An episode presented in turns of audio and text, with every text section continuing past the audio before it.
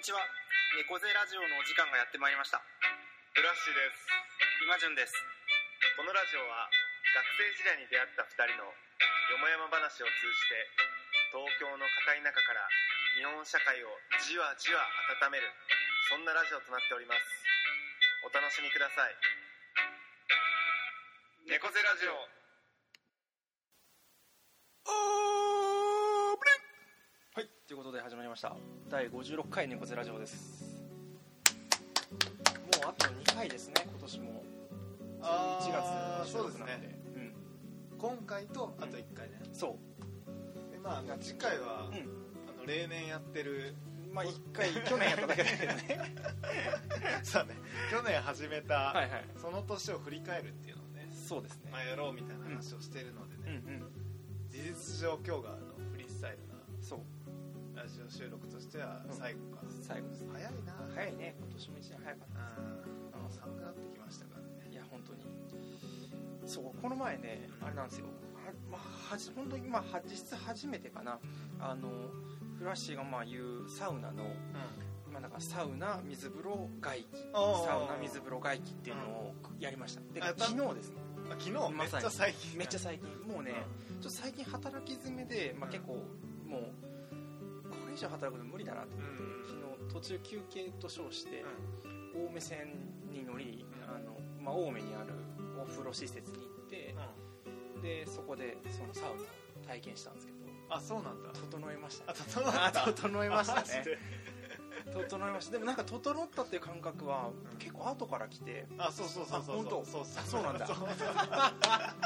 いやそのサウナうん。水風呂外気、んサウナ水風呂外気っていうのをうん。5回繰り返したの。かえなそんなやったの？うん。すごっ。で逆にすごいよ。あ本当。うん。俺そんな持たないから。あ持たいない。で終わった後に、まあ、上がって体拭いて着替えてで電車に乗る時にホームの時にあ整った。あ。っていうのが来ました。え逆にさうん。その休憩の時はなかったの？2回目の時にちょっとふっと来て、うん。あ整ったっていう感覚なのかなっていう感じだったんだけど、でそれを繰り返してもその2回目を越すことはなくあー。345ってやっても。そうそうだよね。そうだよね。うん。で終わってホームにいた時にああ整ったってなりました。これかなみたいなあだった。うん。あいやすごいね。逆に1回目でもうそこまでできる。あ本当。あ本当。よく5回もやったねそして。ね5回もやったね。まだ足りないのかもしれないみたいな。でもさこの先あるかもしれないぱ整った状態ってめちゃくちゃリラックスしてる状態だからさ、うんうん。もう仕事戻れなくないなんか。あだけどもどうしてもやらないといけないいけたことがあったのであの立川の本棚コーヒーに行きあその後2時間ぐらいあすごいわ。ね。なんかさあの、そう俺そうそう残念な話なんだけうんどき昨日ね、う。ん本当はあの今コワーキングサウナっていうのが まあ注目されていてというよりは、はいはい横浜の、にあるサウナが、コワーキングスペースをつけた、サウナを作作っあの新しくできた場所があって、うん。そこに昨日イベントで、うん。なんかあの経営者なぜ経営者はサウナに惹かれるのかみたいな、であのトークイベントみたいなのやってて、あの俺参加する予定だったけど昨日仕事で行けなかったね結果ね。いやでもなんかあのその働くっていうのとうん。サウナっていうのがなんか、なんか文脈としてむなんか結びつけられるような語られ方をしてて、うんっていうのはサウナって何もない、あの現代で唯一、電子機器を持ち込めない場所、はいはいだから、はいはい。まず意思決定するのにいいと 言われてるし、うんうん。まあ、あのその健康にもいいっていうところで、はいはいはい。なんかその多分あれなんだよね、まあ、仕事のご褒美とするのか、はいはい。そこで意思決定してまた仕事に戻るのか分かんないんだけどっていうところでなんかあのそそういうイベントがあってね。確かに。でもそれで言うと2つサウナの利用法があるのかもね。こう目的的なサウナと無目的なサウナみたいな。ああなんかもう日常との,、あの歯磨きみたいな感じで、うん。サウナに入る人もいる。確かに、うんうんうんうんうん。一方でもうそういうふうになんか意思決定をしようと思ってサウナに行くみたいなうんのもあるんだね。ねあるらしい、いやいやでも、ううんん。やっぱねあのサンクチュアリというかさ、はいはいはい。せ聖域なわけなんだよね、はいはいスマホ持ち込めないからさ、うん。うんでもフラッシュが巻いてたけどさ僕昨日行ったサウナ唯一残念だったのはさあ中にテレビが。ありましたか。あ苦痛だったね。しかもやってたのがミヤネ屋だったからさもう最悪だよね。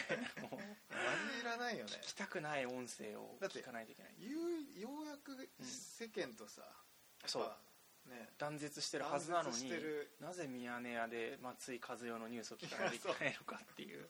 あそこはだからある意味俺の中でさなんかもうワークショップと一緒みたいな仮想空間なわけです仮想空間で整ってうん。また世に出てくっていう場所なのにさよ世の延長線上があるみたいな感じになっちゃったら意味ないね。れいかないねあれフラッシュが言ってる気持ちは分かりましたね。いやあのうん。いやねなんかさこれもいけてないんだけど最近あのサウナキャンプっていうイベント。あ知ってる？前言ってたよね。あそうそうそう、うん。あのそ俺が言ったのはねサウナ祭り。あちょっと違う。ちょっと違う。前であの そのサウナキャンプのイイベントがあってそれはあのテントサウナがボコボコボコっと立はいはいはいはい。立ってて、まあ、そこであの温まってうん。川十数度の川にみんな飛び込んでいくみたいなところなんだけどなんかもうちょっと一つ進化しててなんか、うん。もはやなんかあのサウナの中で、うん。なんかあのなんか DJ イベントみたいなのやあっててなんかもうなんかあのなんなんていうの？ちょっと怪しい集団じゃないけどさ、なんかもうあのもうみんな意識朦朧となりながら、音楽ガンガンにかけてなんか踊ってるみたいなのを動画で見て、はいやなんかすごいなんなんていうのかな？レレイブっていうんだっけ、なんかそういう昔なんか音楽とさ、そういうなんかマリファナみたいなああはいはいはいね、朦朧となりながらはないんか、はいはいはいもうひたすら音楽を運んで聴きまくるみたいな。はと同じ匂いを感じました。ねそういうそういう文化に育つのではないかと。結構だからサウナがいろんなものに回収されてるね。そのビジネスの世界に回収されたりとあそね。その音楽っていうか、まあ、あれそういうそうだね。まあ、トリップの世界にうん行ったりとかうだね。ろんなものと結びついてる感じがしますね。そうだから、うん。僕はあの薬はやったことないですけど、はいはい似てんじゃないかなってさなんかあのなんか薬やってる人ってさなんかあの宇宙との一体感とかいうわけですよ。マリファナやってる人は、うんうん。でもサウナもうん。なんか言う人いるわけねもともとフィンランドとかねそういうところのあそうそうそう神聖な場所として。神聖な場所だしね、で確かに体の感覚としてさ、はいはい。なんかあったかいとこ冷たいとこ。で、はいはい休憩してる時に体の感覚がちょっと麻痺してきてさ、うんうんうん。なんかその空間と一体化するというか溶け合うみたいな感覚はうんあるなと思っててもしかして似てんじゃないかなああ確かにね。それはあるだろうね。前言ってたよね、なんかそのお酒を飲みながらみたいななんかちょっとチャラいサウナもあったみたいな。ああそうそうそうね、うんうんうんそれもちょっと近いね。そうだよ。昨日もやっぱサウナの後にあのビタミンドリンクを飲んだけどすごいし吸収する。本当に。やっぱ血流早いから、早いね。やっぱ相当早くなってるね、っていうのを感じましたね。たはい。はい。ね、今年をね来年来年じゃない来月の猫背ラジオで振り返りますけど、まあ、僕らの中での流行語はサウナ流行語大賞はサウナなんいじゃないかやっていうかな感じあり今ますね。年はうん。ちょっと選んでみますけどね。かなりきねああのの、フラッシーが1月ぐらいにはまり始めて。そう3月だから、3月か。っていう意味だとまだあの1年全然経ってないし。経ってないけどね。うん、流行語やっぱ可能性がうん感じるのでなんかこれからもうん、多分徐々に増えていくのかなっていう感じです。ね。プレゼンはどうなったんですか？あのサウナのやつは。あれは。あれは、うん。あの前ちょっとラジオで話しましたけど、はい。はいあのね、うちの会社でね、はいはい。新規事業を考えるってことで好きが高じてサウナ事業案をうん。プレゼンしたっていううん。くだりがあったんですけどね、でプレゼンはねすごいうまくいってうんうん。すごい高評価だった。の言ってたよね。そうそうそう。そこまでは聞いてたんですけあそこで終わってたっけ、うん。でその後に、うん。あのちょっと変則的な選考で、その後書類審査なんでそうなんだ。その書類でうん。落とされた、あそうなんだ。なんかあのうちうちでやる意味はみたいなあところで落ちた。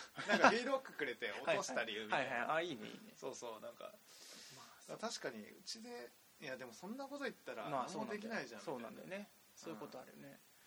あのやっぱスノーピークと組んだサントリーのああー。炭酸水の売り上げいいみたいですよ。あいいですよね、うんいい。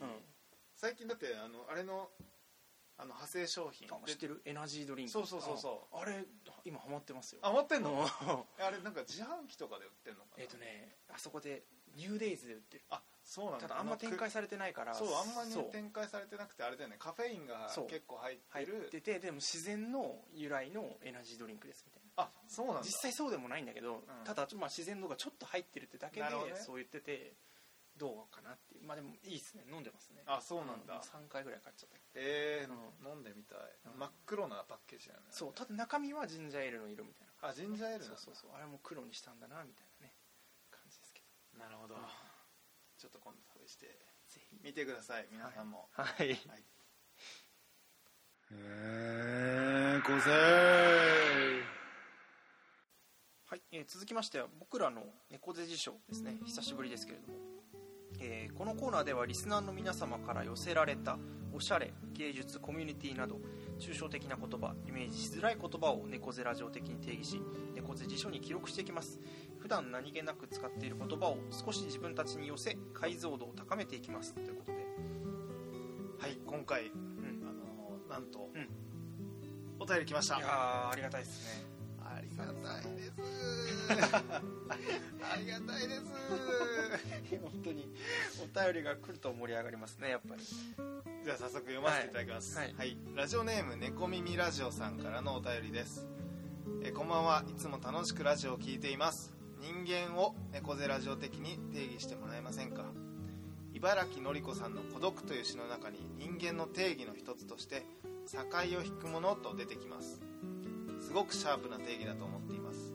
一方で他にどんな光の当て方ができるのだろうと想像が膨らみました。この詩の投げかけを受けてお二人の考える人間の定義を聞いてみたいです。よろしくお願いします。はい。面白いですよね。いやーありがとうございます。ありがとうございます。猫耳ラジオさん。はいとじゃあそのね茨城さんのまず孤独という詩を、まあちょっと読んでみましょうかね。ちょっとリスナーの方にもどんな詩なのかっていうのを知ってもらいましょう。じゃあ読みますはい。孤独。孤独が孤独を生み落とす。ご覧。ようやく立てたばかりの幼児の顔の時としてそそけ立つような寂しさ。風に髪なんぞぽやぽやさせて。孤独が孤独を生み落とすこの孤独がかえって一人旅立つ。親の孤独がその頃になって慌てふためくのは少子あ少子な話である。膨大に残された、えーとね経文の中にたった一箇所だけ人間の定義と目されるところがあり境を引くものとあるそうな。随分古くからの認識だがいまだにとっくり飲み込めてはいない。それはとどのつまりではなくそもそもの出発点。モグラは土の中で生き桜は吹雪。く渡り鳥は2つのふるさとを持ち海は丸く丸く逆まかざるを得ない。人間に特有の付帯条件もまたあろうではないか。はい。でね、まあ、うん詩についてコメントしたくなっちゃいますけどね。ねそうだよね。いやま あそれも含めて。いいんじゃないですかね、うん、だからなんかうん僕らの歌僕らの猫背辞書みたいな感じかなと思いますけど。うん。でも境を引くものっていうところの、うん。このなんていうのかな。し主体この詩を読んでる主体もうん。境を引くものっていう定義が、うん。しっかりと、うん理理解というか腑に落ちてるわけではまだないそうそうそう。この茨城さんもねだから随分古くからの認識だがいまだにとっくり飲み込めてはいないということで、うん。まあ、茨城さん自身がそんな飲み込めてもないという感じで。うん。で、まあね、テーマがしかもテーマというかタイトル「孤独」っていうところで、うん。まあ、ここがハイライトっていうことでもないのかなとも思ったりしますが、まあ、ちょうど詩の真ん中ぐらいにこれが来てるっていううん。ところですよね。でもあえて人その後も人間って出てくるよね、あそう最後にねそのだから他の生物とか木とかと比べて、まあ、人間に特有の付帯条件、まあ、付帯条件っていう言葉も面白いですけど もうまたあろうではないか。うん。モグラは土の中で生き桜は吹雪く渡り鳥は2つのふるさとを持ち海は丸く丸く逆まかざるを得ない。人間に特有の付帯条件もまたあろうではないか、まあ、人間の付帯条件が境を引くものまあそういううんうん。そうだね、まあ、うん境を引くから孤独になるっていうことうん。そうだよね。もあるんだろうね。そうだよね、うん。前半を受けて言ってんでしょうね。うん。まあでもとっくり飲み込めてはいないけれどもってういうん。感じですけど。そうね。でも確かにあの、うん。猫耳ラジオさんおっしゃる通りすごいシャープなシャープですね。定期だっていうのはすごいわかるね。そうだよね。うん。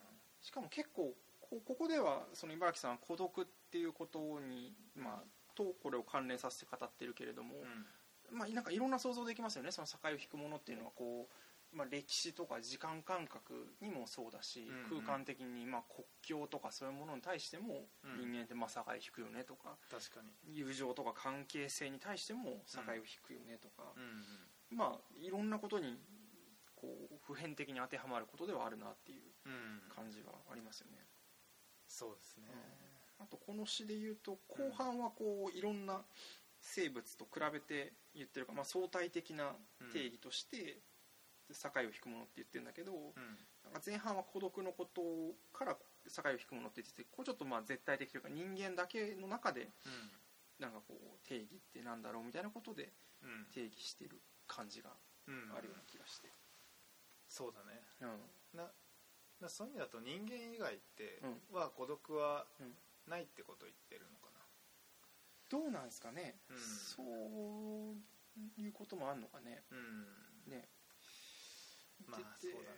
あとね考えるにあたってそのこの当時が1971年なのでまだその頃は多分そんなでもなかったですけど今うん。なんか人間考える時にうん。やっぱり AI みたいなものってこう比べちゃうよなっていう気がして。うん今回だから改めて人間の定義みたいなの考えた時に、まあ、この頃はなかったであろうそういう存在もなんか考えつつうん。人間ってなんだろうってことをちょっと考えたりもそうだね。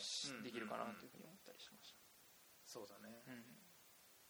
なんか人間うん。なんかよく世間一般で言われてるのはさうん。なんかあのまあ例えば心があるないとかはいはいはい。あとはまあまあ俺が思うのはなんかあのやっぱり多様な欲望を持ってるなっていうのは思うけどね。なんか欲求とか、まあ、欲望っていうのは他の生物も持ってると思うんだけど、はいうんうん。人間ってそれがすごい複雑だなっていうのは思うけどね。そうだよね、うん。他は基本的には生存がやっぱり一番もう絶対的な目標なんだと思いますね、子孫を残す。そうそう。種を残すということがそれってすごい単純だけどさ、うんうん。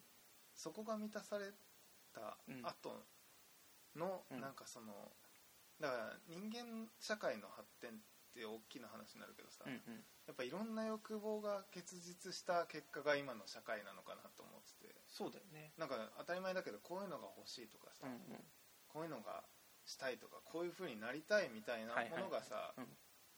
そのいろんなものとかサービスを今、うん。今現時点で生み出してるし、うんうん。なんていうのかな。なんかあのだ最初の最初はなんかもっとうん。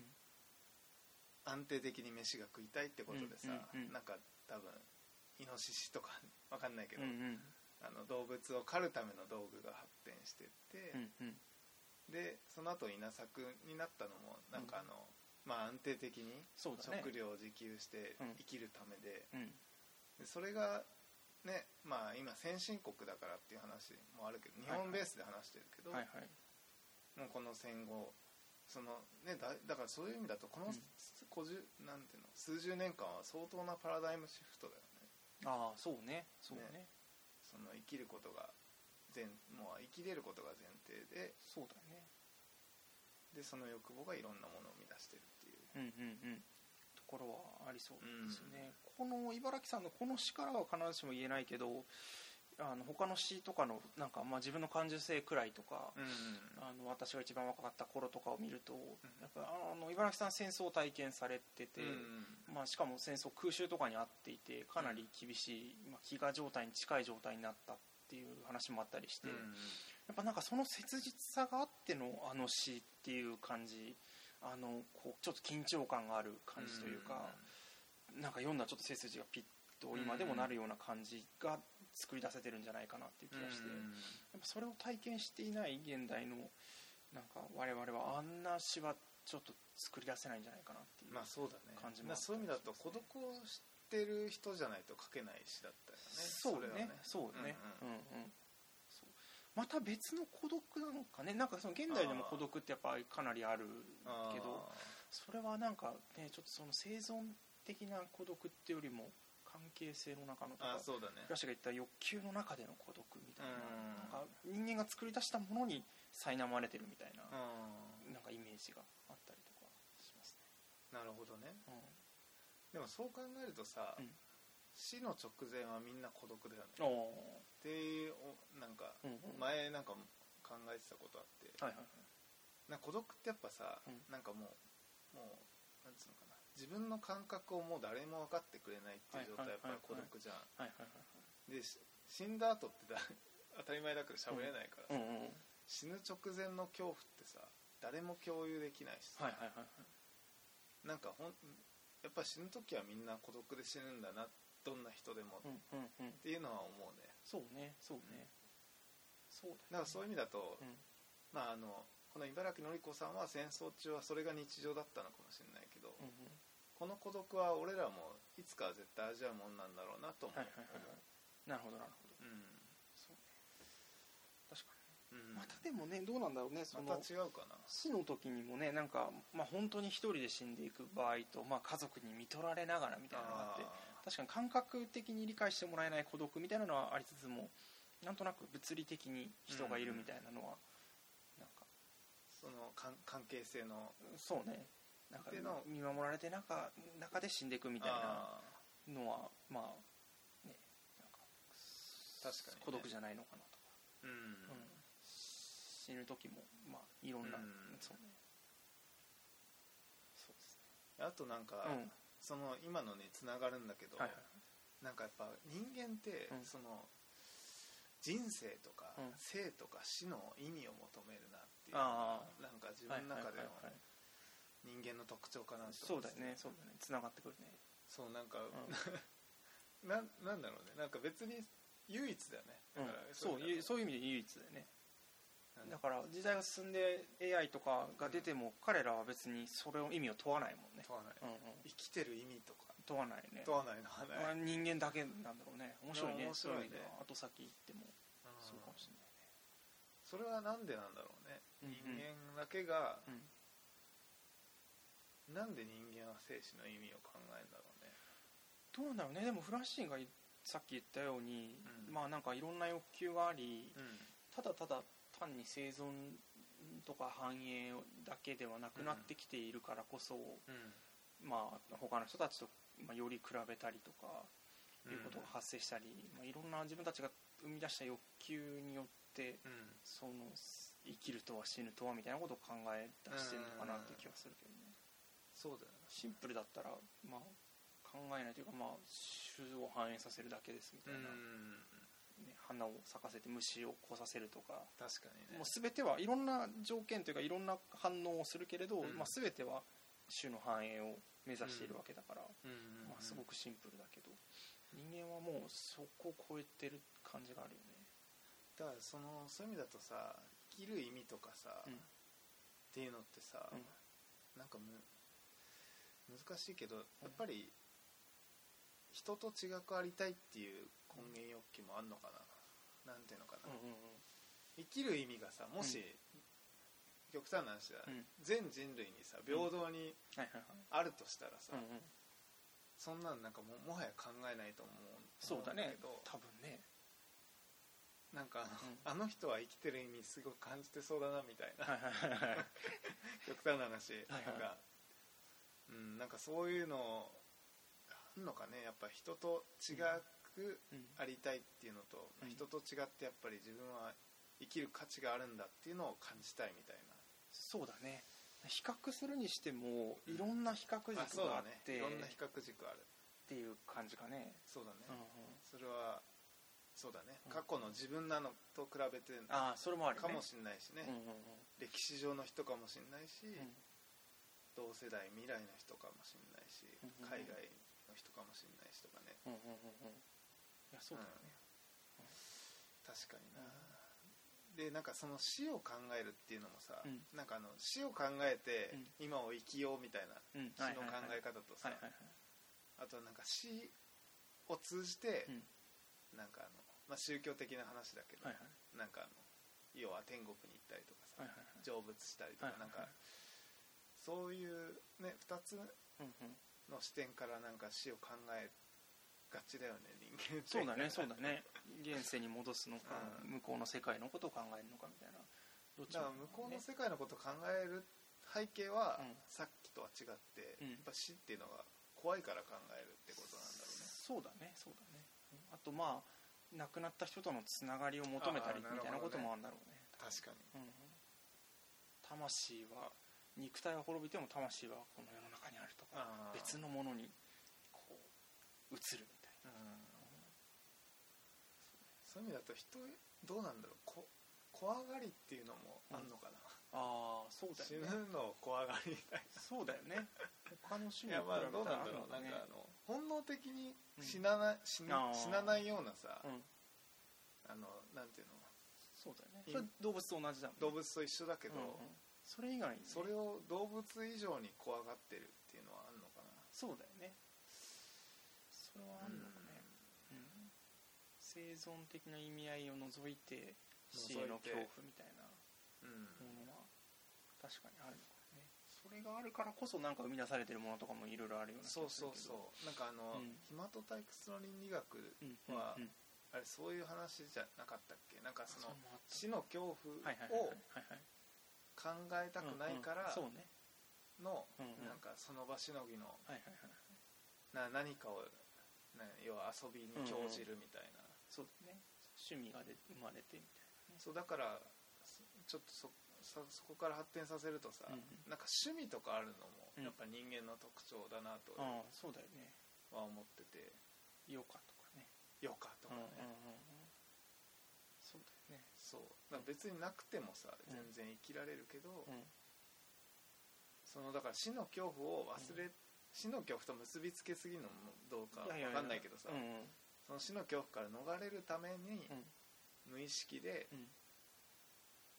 ねあの投じてる趣味みたいなものも身を投じてる趣味みたいなものもうん。あるんだろうね、ね動物とかねそういうの余暇みたいなのないだろうね植物ないよね、うん。何もしないみたいなのあるんだろうけれど。そうそう。あえてちょっとレジャーしますみたいなのはなさそうだよね、うん、うんいやそうだよねいくつか特徴が上がってきましたね。うあとまあその人間と、まあ、人間の進化の歴史とも言えるけどん。人間を定義するみたいな時になんなんだっけずちょっと科学名全然わかんないですけどあの歩くうん。ものというので科学名がホモなんちゃらササピエンスなんかルーデンスとか。それこそ遊び人がホモルーデンス、あそうだよね。遊び人がそそうだよね。であとなんかベルクソンかなんかが言ってたなんか道具を使うものホモなんちゃらあったねあったね。懐かしい。倫理かなんかだったあっんだっけ？たあったあった。あれで言うとねその定義にはないけどなまあルねそれはあのルーデンスに近いのかもだけどなんか欲求のなんかこうね、うん。生み出すものとかなんかその欲求に関する定義みたいな現代だったらホモなんちゃらみたいなので定義できそうだなと確かにね。かそういう意味だとうん変わったのかな？変わってはいないのか昔と比べて。なまあ変わってるんじゃないのかねでも。うん。ういやそういう意味だとさんうん。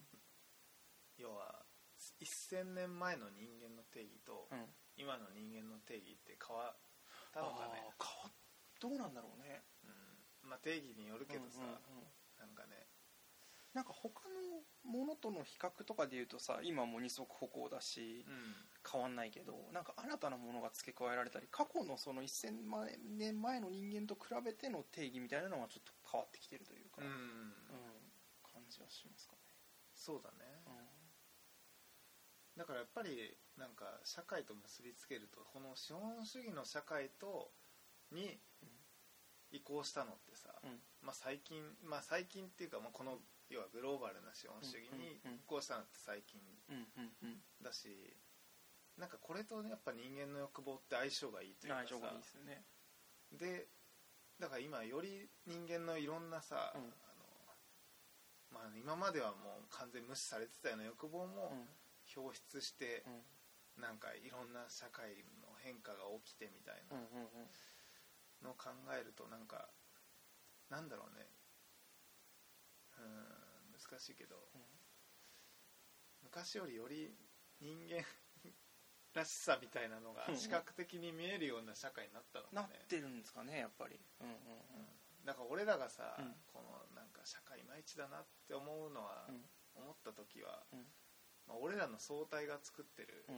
ね、社会だから、はいはいはい。なんかやっぱ人間の質が 下がってるみたいな。そうよね。だしまあなんかあんま比較しなくなってるってこともあるのかな？なんかもう当たり前すぎて。うん。他の他人とは比較してるけどじゃあ人間とは何かみたいなことってだんだんだんだん考えなくなってきてんの考かな？みたいなえないね。考えてるのは人類学者の そうですね。人間とは何かってね、うん。うん。そうそうそうそう。植物と比較するみたいなのが。うんあこれから求められてんじゃないかなとか思いますけどね、ああなるほどね、うん物物ととかね。比べた時の人間。人間とか、そうだね。うん。まあだからそういう時にやっぱりさ、うん。哲学っていうものがね、そうそうそうそう。役に立つわけだよね。だだからその世で求められてるようなさ、うん。人間にうん。やっぱ生きづらさを感じてた時っていうのはさ、感じる時っていうのはやっぱりその自分の思考の枠組みを変えなきゃいけないからそうそうそうそうそう。っていう時の哲学哲学ってやっぱ意味があるんだろうね。ね、だからなんかわかんないけどこれから哲学とか、まあ、人類学若干ちょっとこうブーム的なところあるけれど、うん。なんか哲学とか人類学とかより求められるような気がするんだけど、うん。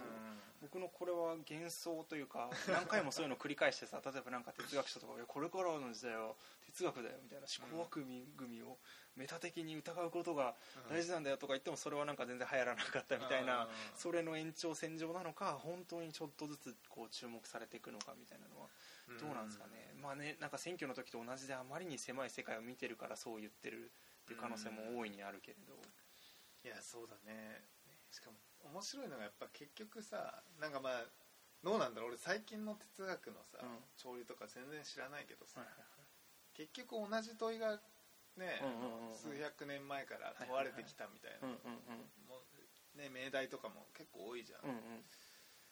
だからどうなんだろうね。それが今再び一発屋芸人がうん。なんか再び浮上して、よね世の中に影響を与えるかって言われるとねやっぱねじんわりとずっと影響を与えてるような感じイメージだけどね。ですかやっぱりね、うんうんそうね一気に広がるってことはまあないのかね。だからそういう意味だとなんか哲学なんてさ、うん。もうまさに人間らしい学問じゃないけどさ。まあそうだよね、うん、そそうだよね。まさに疑うものとしてね、う、ううんん存在するわけですからね。あとあれだ。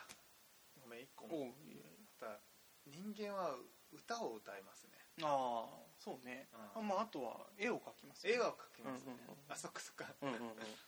そうだね、うん確かに、うん。そうなんです。な音楽を奏でられるっていうのはなんかうん、まあ、まだ歌と音楽はちょっと微妙に違うだよね。道具を介して音を出あすのと声を発するっていうのがそうだね。微妙に違ったりとか。まあでも音を出してさ、うん。やっぱりあのまあ自分一人であまあそういう意味だとないよ。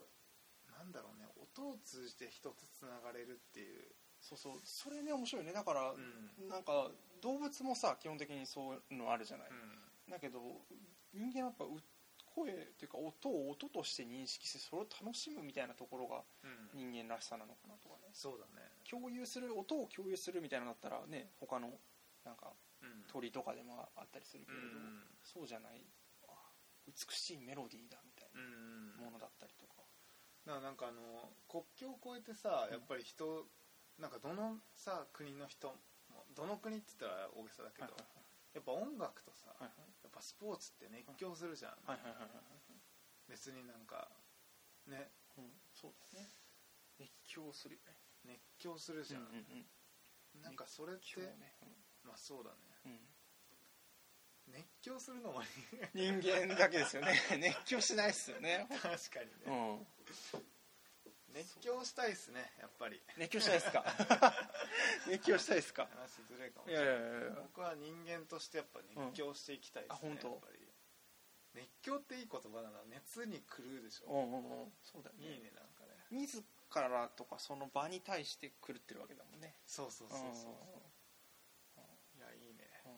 今日。熱狂ね白い。確かにキー、うんどうどうすどうでしょどうですね。キーワードは結構出てきてるけど。ド出てきましたけどね。バチッと定義するっていうのは非常に難しいですね。でもあの、うん。ね前あの猫耳ラジオさんも言ってたけど、あの人間定義の一つとしてね境を引くものっていうのがあるんじゃないかっていう話だったので。そうそうそうそうあ僕らもなんかねうん一、つでまとめちゃうとねちょっとまたなんか、うん抽象的にになっちゃいますよねなっちゃうので、まあだからいくつかちょっと出してみてもいいかもしれないですけどねそうだよねうん今まで出た話をちょっとそうだね。振り返ってみてっていう感じですかね。うん。うん。多義語にしてもまあいいのかな。いいいいいんじゃないですか。いいですかね。うんうんうんうん。今回はね。じゃあちょっと考えてみますか、うん。ということでね。ねまあ。精神と時の部屋に入ったわけですけど。だけですけども。まあね網羅的では全然ない感じですけど、まあね思いつくままにっていう感じかな。うん。何個かあるって感じですか？フラッシュ。何個か？ああ僕もそうです。あ本当に？5個。あ5個俺も。おおすごいいすごいいいですねまたこれじゃあ1個ずつ言っていく方式にし。ますえー、そうそうしようか。そうね。えっとこのフラッシュとのやり取りの中で生まれたものでいうと、うん。まあ、一番はやっぱ欲を生み欲に踊らされるものっていう定義です。僕も似たようなやつだとあの、はい。に似てないけど多様な欲望を内包するもの、ああまあにちょっと近いですね、うん。でなんかその中で典型的だなと思ったのは、うん。改めてなんか味を求めるってことかなと思って。味？味。うん。普通は今までまあ動物的な考えとか植物的な考えで言うと、まあうん。栄養素をその生きるための栄養素を摂取すれば、まあうん。それでよかったわけだけれども、うん。それに対して人間はまあこうこういうなんか食感とこの食べ合わせがとかうん。もう生きることをではない味を求めているというか、うんまあ、美味しさを求めたりとか、うん。またその雰囲気を含めた場の味とか、うんうん。そういうのってやっぱ人間だけだし、まあ、すごい典型的な例だなとう思って、ん改めて考えましあそれが2個目あえっとごめん1個目の延長で、うん2個目は、えっと、フラッシュが言ってくれた熱狂するものっていうああいいね、うんあ俺それ入れなかったから 熱狂するもの、ね、熱狂これもやっぱ人間特有かな、アンドロイドとかは熱狂しないな。と思って、うん。僕はあの2個目シンプルに怖がり。ああ。さっきのはいはい話を踏まえて。いい。ですね。僕の3個目が、えっと、死を恐れるもの。ああ。なるほどね、はい。それもねあのちょっと近いやつで言うと、うん。あの死を忘れ遊びに興じるもああなるほどね。の、確かに。人間だけですうん、人間だけですね。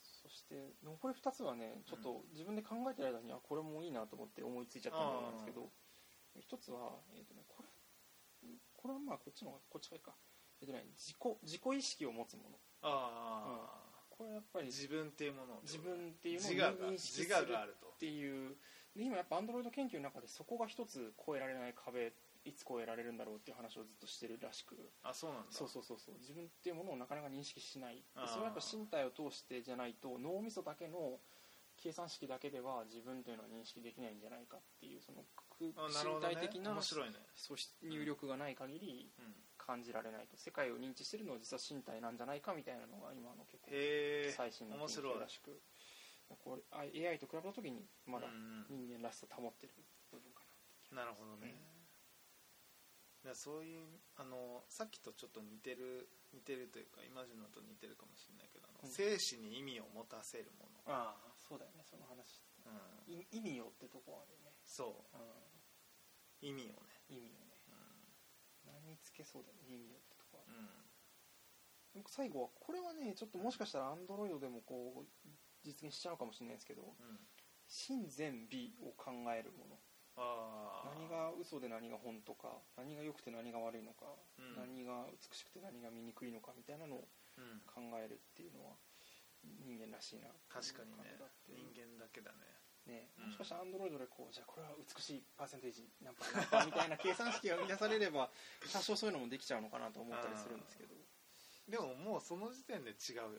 ちょっと違う気がするよね。違うね。うん。うん。やっぱ個別的でいいからな。そう主観が入るんだよね。主観が入ってて、そう。うん、入らないと。そう。ね。客新観性だけではね。は語れないですからね、う